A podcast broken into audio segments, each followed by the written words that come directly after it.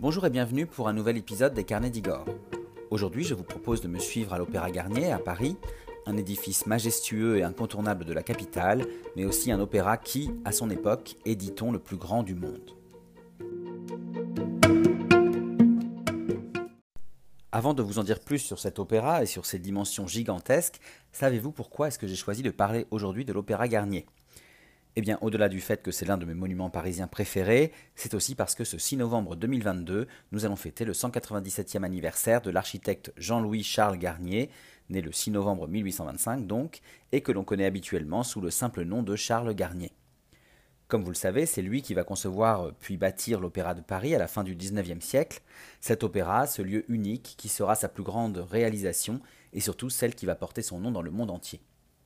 Car vous le savez certainement, l'opéra est aujourd'hui un monument imposant, majestueux et emblématique de Paris que de nombreux touristes s'empressent d'admirer et de visiter chaque jour.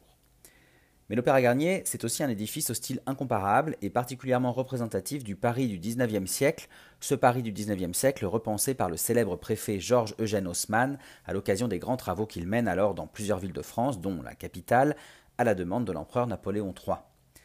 D'ailleurs, en parlant de Napoléon III, c'est lui qui, après un appel d'offres auprès de nombreux architectes, va commander le nouvel opéra de Paris à Charles Garnier en 1861.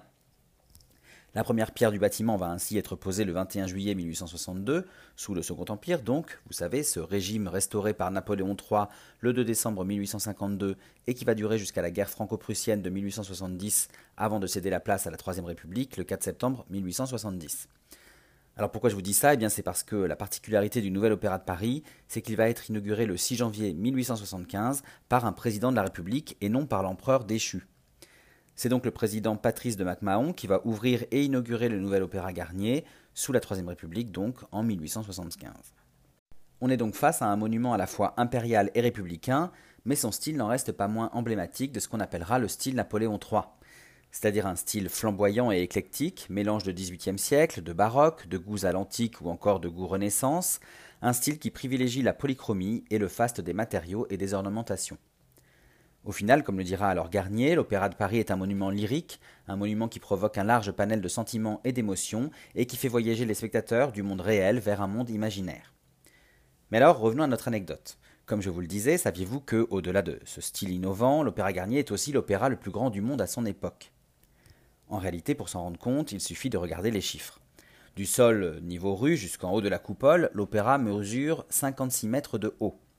Alors c'est une hauteur impressionnante, mais si on prend en compte l'ensemble de la cage de scène, c'est-à-dire les espaces qui vont du plus profond sous la scène jusqu'au plafond, eh bien la salle de spectacle mesure, elle, quelques 62,5 mètres de hauteur. Alors, vous n'imaginez peut-être pas bien ce que ça représente, eh bien sachez qu'on pourrait facilement y faire entrer l'arc de triomphe de la place de l'Étoile à Paris, toujours, cet arc de triomphe qui lui mesure seulement, on va dire seulement entre guillemets, 50 mètres de haut.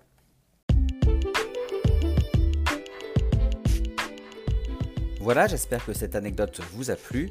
Quoi qu'il en soit, pensez-y quand vous passerez devant l'Opéra Garnier ou si vous le visitez, ce que je vous encourage bien sûr à, faire.